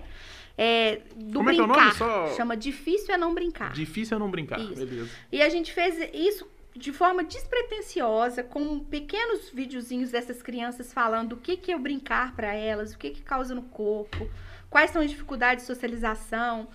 E aí, no final, o produto desse, desse, desse trabalho virou um filme. E aí, a gente colocou esse filme em alguns festivais e esse filme ganhou. o Festival Internacional de Curtas, num- numa categoria né, de diretor estreante. Esse filme é. A direção geral dele é da Papola Bicalha, uma profissional maravilhosa também. E a gente ganhou também um, numa categoria do Festival Internacional de Cinema Infantil. Ó, Que bacana. É, e, e assim, é engraçado pra mim isso pessoalmente, porque o meu projeto de conclusão de curso da faculdade de jornalismo foi de cinema. E eu sempre ficava assim, gente, pra que que eu fiz? Eu fiz sobre sons no cinema. Uma coisa super complexa que eu resolvi pesquisar lá na época na minha cabeça doida. E aí eu falei, mas por que que eu fiz isso? Eu não dei continuidade. E aí aconteceu de, de surgir esse filme. Aí, assim, às vezes as coisas não é por acaso, né? Sim. não dei continuidade nesse meu projeto de, de conclusão, mas depois, muitos anos lá, lá na frente, eu fiz um- uma coisa parecida. Então, assim. E, esse filme tá faz disponível pra assistir no YouTube? Então, esse filme, ele não tá disponível ainda porque ele tá Ah, não, minto. Ele já tá assim no YouTube. Ele tá no YouTube dessa diretora, que chama Papola Bicalho. Papola Bicalho? Isso, Ok, é. vou pesquisar depois. É um curta, tem Eu uns gostei. 25 minutos, mas é, é, é lindo, sabe? É uma forma muito sensível de entender a infância do- e o brincar. Uhum. Nossa, que chique, velho. Tipo assim, isso é uma coisa que, que eu não sabia, igual... Não, também É. Exi- existe, tipo assim, alguma parceria com um veículo de imprensa que o museu consegue estar divulgando? Vamos supor, tipo assim... Sim, o, o museu, ele toda todo grande evento que tem lá, a gente encaminha, faz assessoria de imprensa, né? Tinha até uma, uma equipe de assessoria de imprensa específica lá nos últimos anos para cuidar de, de, de mandar para imprensa. A gente já teve matéria em tudo quanto é veículo. Já teve no, no MG, o próprio MCO em casa, que foi o projeto do museu na pandemia, ele foi matéria do G1, por- do G1 não, do MGTV, porque foi um dos primeiros museus que colo- conseguiu colocar isso rapidão no ar, sabe? Uhum. Entrou a pandemia em março, abril a gente já estava com visita virtual. Porque a gente já tinha um trabalho legal virtualmente. Então a gente só precisou de reforçar. Então bacana. a gente foi, foi notícia, estado de Minas, foi, ai, já teve notícia em muitos veículos. Nossa, eu sei legal. porque eu guardo tudo, faço clipe. então eu tô falando que eu vi. Que legal. Que legal. Congonhas tem uma visão muito fora, fora de Congonhas, a galera tem uma visão muito bonita daqui. Sim. Eu, eu conheci uma pessoa que não veio em Congonhas ainda e ela me perguntou, é mais velha já, virou pra mim e perguntou assim, Congonhas é tão bonita, né? Eu acho muito chique quando eu vejo nos jornais ou na televisão a matéria do museu, dos profetas, das igrejas lá. Eu nunca fui não, tenho muita vontade. Aí me pergunta como que é. Ai. Tipo, a visão pra quem mora aqui... é- Eu não tenho essa visão maravilhosa Então. literária que ela teve. Ela falou de um jeito bonito, assim, sabe? Pra mim, como eu moro aqui, a gente vê essa. Como que é? Não tô falando que não seja assim. Uhum. Mas eu não consigo ter essa sei. visão. Então, mas é o Vocês que eu tô te- trabalham tô que essa te- visão seja assim? Esse é o, é o, é o, o motivo, é o foco, sabe? Conseguir isso. Uhum. Mas como eu te disse, é- é- a gente vai conseguindo aos poucos. Sabe como que a gente vê que a gente. É uma forma que a gente vê que isso vai dar certo? Com as crianças, sabe por quê? A criança vai no museu, depois ela volta com a avó, com o vô, com o pai, com a mãe. Entendeu? Então, trabalhar com a criança, trabalhar na escola, educação patrimonial, trabalhar na escola a importância da cidade, a planta congonha, para ela saber por que do nome da cidade. Então, é, é- trabalhar a criança é ganhar o futuro, entendeu? Então, a gente acha que é muito importante a educação patrimonial, educação patrimonial justamente por causa disso. Porque o adulto já é cheio de vício, né, gente? A gente é cheio de vício, cheio de preconceito Sim. né, de, de, de ideias já formuladas, que é tão difícil quebrar, a gente tenta. Quanto mais velho, pior. Quanto mais velho, pior. Agora, criança não. Criança é um livro aberto, né? E ela tá ali maravilhada. Ela tá com se moldando tudo, ainda, Ela tá né? se moldando. Então, trabalhar a criança ali é o foco, sabe? É plantar mesmo pra colher depois. Que bacana. E você dentro de casa, você tem isso com seu filho também? Tenho, meu filho, né? Tem um tamanho de filho, gente, aqui. Meu filho, não é só porque eu sou mãe, não, mas ele é uma figura, sabe? Ele é uma figura, um menino muito interessado, muito criativo. Que bacana. E gosta muito de história, gosta muito de conversar. E eu trabalho isso muito com ele em casa, assim, né? Uhum. Mas ele já sabe de profeta, ele vai lá no museu, ele vê, fala do profeta da baleia. Mas assim, meu sonho, né, é que ele cresça já sabendo dessa importância que eu não soube, né? Então, assim, e eu vejo que ele é esse livro aberto, que ele tá muito mais receptivo do que, por exemplo, outras pessoas da minha própria família, que já estão com todas as, né, as ideias já formuladas. Então, é bom ter uma criança em casa, porque a gente sabe mais ou menos como que é, sabe? E a gente volta um pouquinho a ter contato com essa criança interior da gente, que a gente vai passando, a gente esquece, né? Como que é bom ficar maravilhado com as coisas, como que é bom aprender coisa nova, Sim. como que é bom quebrar preconceito que a gente tinha. Então, criança tá, ensina a gente, dá trabalho. Dá, vou falar com vocês que não dá, não, mas dá muito trabalho, mas ensina muito. É. Vou falar, eu acho que mais ensina do que aprende.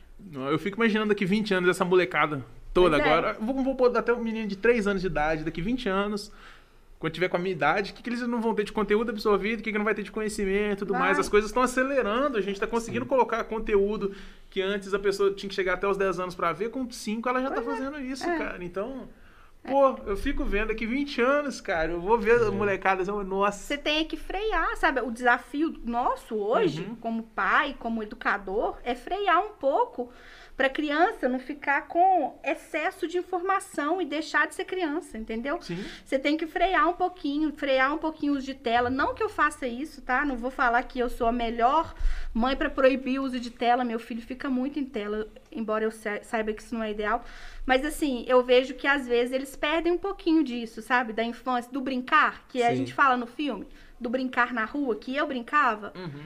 E A gente que não hoje mais isso, né? é difícil. Você não vê a rua, eu passei aqui pra entrar, não tinha nenhuma criança na rua. Antigamente você tinha criança, bola, levava bolada, queimada, é, rouba bandeira, tinha que esse pedaço de, de pau na rua, né? Hoje não tem mais isso. Uhum. Aí eu acho que é isso, tentar dosar. Sim. Porque, igual, tipo assim, eu acho que isso acaba que afetando a imaginação da criança. Também. Tipo assim, É, muito o uso da tecnologia. desenvolvimento. Eu vi uma matéria falando sobre o desenvolvimento criativo da criança. Se você deixar ela muito tempo. Da forma que elas estão sendo educadas hoje em dia, pode ser prejudicial daqui a um tempo. Mas eu não acho que seja assim, não. Elas vão ficar muito Ai, espertas. gente, eu vou falar porque- com vocês uma coisa. É muito difícil você pedir pra uma mãe, por exemplo, uma mãe que nem eu, que trabalho muito, É, exatamente. não deixar o filho na tela. Isso é uma discussão assim. Ai, tem hora que eu deixo ele na tela pra eu, sei lá, tomar banho, pra eu um arrumar casa, né, pra eu ter um vezes. sossego. Não é o ideal deixar o tempo todo. Mas também não adianta você fingir que isso daqui já não é a realidade deles mais. Porque é a realidade, É. entendeu? E aí, fizeram até eu lembrar de um projeto que o museu. Ó, perdão. Que o museu fez, que é o programa de mídia e educação do museu, ensinando como que os professores vão fazer uso disso dentro da sala de aula. Porque antes, na minha época, se existia um celular, ele não podia ir pra escola, ele era recolhido. É. Uhum. Hoje, toda criança tem um celular. Uma criancinha maior, sei lá, 10 anos, já tem celular. Então, melhor do que banir o celular é você fazer a criança estudar usando o celular. Sim. E aí, depois da pandemia, que a gente obrigou, porque foi isso que a gente fez, obrigou a criança a estudar pelo celular. Meu filho tem 5 anos, está na escolinha e estuda pelo celular. Como que de- depois a gente vai falar que não pode? Entendeu? Pois é. Não Acho pode. Não tem jeito. Então, Chegando num ponto que todo mundo tenha, vai ficar muito mais fácil. Quando eu tava no. tava no- no- fazendo meu ensino técnico lá no IFMG, eu tinha um professor de. Ah, não lembro mais a matéria, o Joel. Aham. O Joel, ele dava aula pelo celular, fazendo o seguinte, ele apresentava a matéria, explicava tudo direitinho, e no final da aula tinha um quiz que a gente tinha que acessar o site e logar como aluno para poder estar respondendo as perguntas. Aí no final aparecia na tela quanto que a gente acertou, quanto que a gente errou, mostrava todos os alunos assim. Eu Foi acho que é, é muito legal, porque a, come- a gente começa a usar o celular, que é a realidade hoje. Se você põe uma aula maçante sentada na cadeira, hum, desconfortável e tudo mais, chega um ponto que você deixa de, de Prestar prestar atenção, atenção. E nisso não te traz um pouco, pô, é igual um joguinho. Você lê a pergunta, você responde, tem tempo, você fica, no, pá, responde aí no final, mostra seu nome na tela, quem ficou em primeiro. Aí. Eu com 20 anos eu ficava encantado com isso. Pensa uma criança, entendeu? Mas é a concorrência, né, gente? Por isso que é tão difícil da gente conseguir audiência. Eu falo pra vocês, falo pra mim. Por que concorrência, gente? Nós estamos aqui fazendo esse podcast. Uhum. Quantas coisas estão acontecendo ao mesmo tempo? É. Sabe? É um cardápio, assim, infinito. Então, conquistar a atenção hoje é assim. Tá difícil. Ganhar na loteria. Não é? Verdade. Você tem que trabalhar assim pra trazer todo mundo que pode, porque não dá pra você dá para focar, mas aí você tem uma limitação, né? E o museu você não quer isso, você não quer focar só no público, você quer você quer da criança mais nova ou do adulto mais velho que É? Mas tem que trabalhar coisas pra cada um dos públicos, senão não vai. o quê? Sim. Você deu uma olhada? Não. Você viu? Não, Ai, ai. Vou dar uma pausa, já passou de uma hora já de, de podcast? É, vamos dar uma pausazinha rapidão. Rapidinho. Né? Então tá. Tomar uma água. Fala galera, estamos de volta aqui, parte 2 do E aí? Pixel Fit Podcast. Muito obrigado a todos que estão acompanhando aí. É, só reforçando também, nosso patrocinador, Metodologia Conclave, você que está aí procurando, você já treina ou que- quer começar a treinar, está buscando aí um, quer um objetivo de ficar grandão, perder, emagrecer e tudo mais, né? Ele, é o- É, ele é o Vitor cara. Você vai lá, vai consultar com ele, ele vai te avaliar. Aí também ele faz. Como é que ele fez você? Faz é, liberação miofacial. Liberação miofacial. O Daniel saiu de lá até bambo. Sim. O negócio é bom. Sai de lá até calibrado. É uma renovação. Eu nunca fiz, não, tem interesse. É, é isso aí, passa lá no site deles, tá no nosso perfil e também tem um QR Code aí na tela. Só mirar a câmera e dar aquela conferida lá no site. Ah, Isso É ajuda isso muita gente aí. E se você acessar pelo link do Pixel Fit, você vai ganhar um mega desconto. Isso é muito legal também. Você apoia nosso projeto. Você apoia o nosso projeto. É isso Isso aí. aí. Muito obrigado. Continuando aqui com a Janice. Vamos lá? Vamos lá. É, você tem um, o blog seu no, do Hiperteia, né? E você, você, você já faz postagens desde. Então, a primeira vez que coloquei ele no ar Uhum. foi em 2013. E aí ele ficou um tempo fora, ficou até 2015, e depois ele ficou um tempo fora, voltamos no ano passado. Isso, isso. E qual foi a matéria assim que você viu que teve um maior alcance, que a galera olhou mais, que você consegue ter esse controle, Sim. né? De, de- Então, olha, do ano passado pra cá, eu acho que, pelo menos na rede social, um dos textos que mais é, que eu mais tive acesso, assim, foi um texto muito difícil para escrever, inclusive, que eu acabei é, escolhendo postar no Hiperteia, que foi um texto sobre maternidade real. Na verdade, foi o meu relato de parto. Foi um texto que eu sempre quis escrever, né? Eu falei com vocês que meu filho tem cinco anos, mas eu nunca tinha conseguido escrever porque são questões muito complicadas para mim até hoje, né? Eu tive um parto muito difícil. Assim, um parto que eu achei que fosse morrer, um parto que eu achei que fosse perder o meu filho. E o parto mudou totalmente a minha visão de vida, sabe? Me mudou. Então eu queria muito escrever sobre isso para ajudar outras mães que assim como eu passaram por essas situações e às vezes ficam meio tolhidas de falar, principalmente porque falar de maternidade real é um pouco complicado, né? Porque a gente mexe com sonho. Eu mesma tinha um sonho de uma maternidade perfeita, de um parto perfeito. O que não tem a- nada a ver, por exemplo, com o amor que eu tenho pelo meu filho. Vocês já viram aqui, né? É.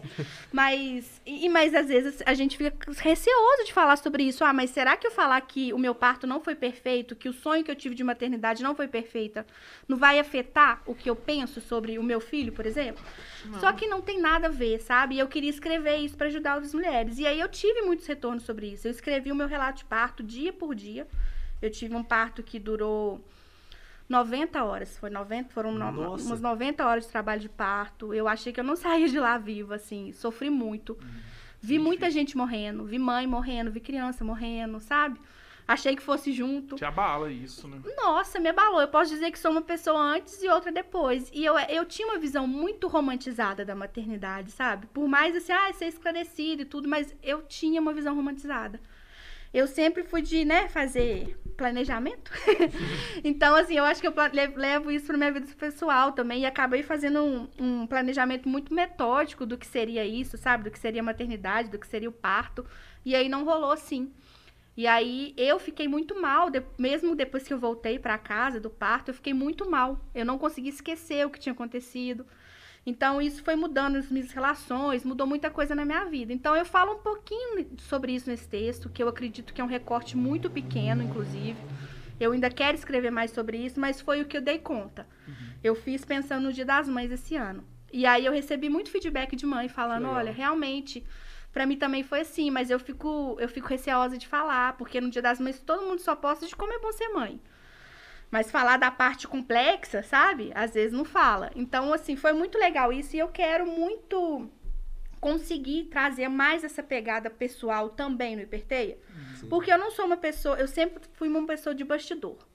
Eu até falei com vocês que estavam ansiosa de vir aqui, né? Porque pra mim é muito tranquilo falar, Janice, faz um jornal, faz um texto de um evento. Mas falar de mim, sempre, eu sempre fui mais reservada nesse sentido, né? Eu não tenho uma conta pessoal no Instagram com muitos seguidores. Eu não posto muitas fotos. Mas eu vejo que às vezes é necessário humanizar, sabe?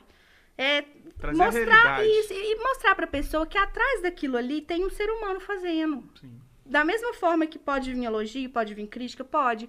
Mas como que essa crítica vai vir, sabe? Ah, sim. É pra gente pensar também isso, porque às vezes as pessoas acham que inte- a internet é terra sem dono, né?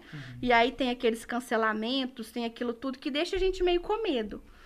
Mas eu quero muito trazer essa pegada, sabe? Ter menos receio de escrever sobre essas coisas no Hiperteia, essa questão da maternidade, eu, eu quero continuar falando. Há também do fazer jornalístico, das dificuldades de empreender em jornalismo, que é uma, uma barra empreender em comunicação, igual é empreender em outras áreas também. Mas assim, falar também dessas dificuldades, sabe? Não é só, não é só glamour. É, é trazer a realidade, porque eu acho que as pessoas hoje não têm a noção do, do que é ser mãe, do que é engravidar, porque normalmente só viu, viu, engravidou e depois vê o filho, né? Não É, rede todo- social a gente não posta muito coisa ruim, né, É, gente? A não- gente posta a hora que você tá feliz, a hora que você tá Exatamente. bonito, bem arrumado, né? Mas hoje tem muito essa pegada do, do real, assim, que o real também, a gente não pode acreditar que ele também é recortado. Tudo é um recorte, né? Igual esse texto também é um recorte. Mas eu, eu quero trazer mais disso. E esse texto, assim, me mostrou um pouquinho, sabe? Que isso funciona também, sabe? Na verdade, já tem uma colunista no Hiperteia que ela faz um trabalho sensacional, que era uma jornalista também, ela chama Carol Lacerda. E ela já, já tinha escrito textos assim, que tinham uma pegada mais pessoal, escreve super bem também. E sempre teve muito alcance, sabe? As pessoas se identificavam. E aí eu tô tentando também sair dessa minha caixinha e, e também falar um pouco de mim, né? Falar um pouco dessas questões que às vezes a gente prefere não tocar. Sim, as pessoas acabam se simpatizando mais com tanto Isso. com Com real, eles né? têm, tipo É. assim, o interesse do Hipertei, mas simpatizando com a Janice, que é a pessoa Isso. por trás do Hipertei. É muito bacana. Sim, É, e legal. como eu disse pra vocês, a minha história se confu- como jornalista se confunde muito com o que, né, com o que é o hiperteio, com o que eu me proponho fazer mesmo lá. a ideia, a gente, o nosso tá ali no meio É. do, do trabalho. Isso é legal demais. É, e você tem um. Voltando um pouquinho, você vê, por exemplo, você colocou essa postagem sobre você, né? Uhum. Teve um alcance muito legal.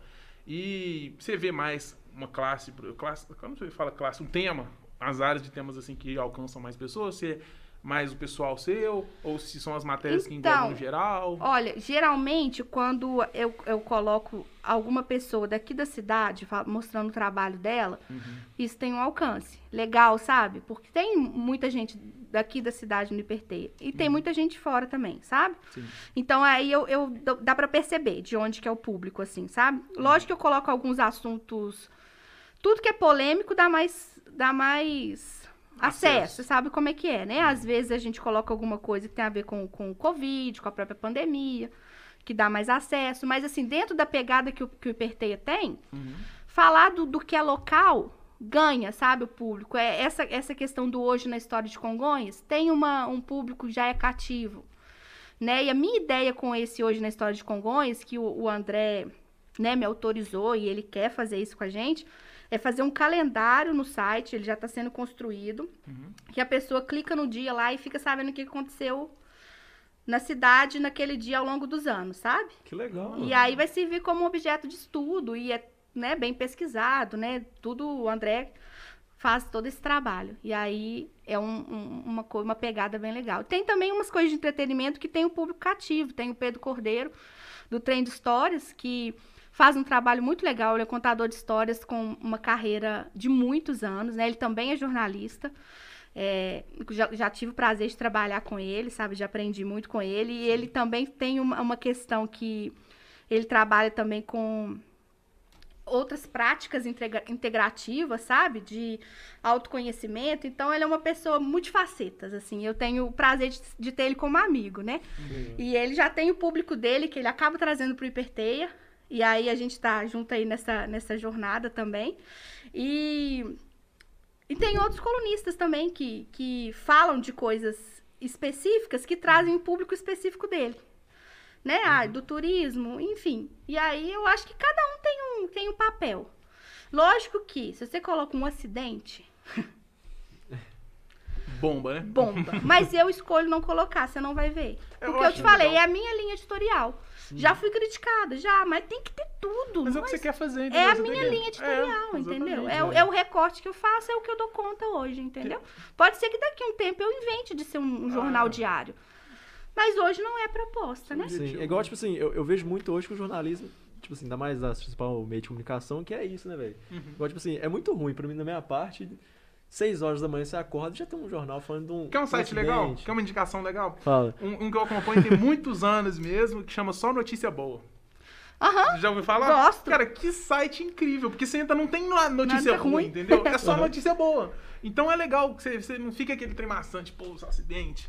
Ai, morreu tanto ali e tal. Você tem que saber dessas coisas, lógico, mas É. lá é um local que você vê as coisas boas acontecendo. Porque hoje a notícia que chega, infelizmente, é só uma notícia ruim, entendeu? Sim. É só aquilo que E dá repetitivo o mídia. todo. Repetitivo, exatamente. E lá não, cara. Lá mostra. Ah, cri- criança de tal lugar consegue bolsa pra estudar em tal negócio. Entendeu? É. Brasileiro faz sucesso com isso aqui lá fora. Ou brasileiro desenvolve é, pesquisa pra Covid, não sei o que lá. Notícias cativantes. É só lá. notícia assim, legal Uhum. mesmo, que valoriza a galera. E aí, você tem lugar pra tudo. Você É. quer buscar o diário? Você tem o do diário. Valoriza Exatamente. o diário. Você quer buscar coisa cultural, coisa local? Procure Hiperteia. Você quer, entendeu? Quer só notícia boa? Vai no só notícia boa. Quer coisa de disco? Tem filmes, tem site só pra falar de música. Então, Sim, tem espaço pra todo tem mundo. espaço pra né? todo mundo. Não é um. É um, sei lá, um. A internet é um. um- É uma Hiperteia a É, internet. É, eu acertei. Exatamente, era o tempo que eu tava precisando. É, Tem esse aí já é meu, gente. Já é meu. Hiperteia. Eu fico até com medo de falar e ela pedir os direitos, entendeu? Nas nossas transmissões vamos estar falando de hiperteia, tá, gente? Muito Ah, bom mas é mesmo. isso. É. A gente já pode finalizar por aqui, né? Tomar um Sim. café aqui. quiser divulgar suas redes sociais pro pessoal É, que tá fica à assistindo. vontade. Ai, gente. Seus projetos também.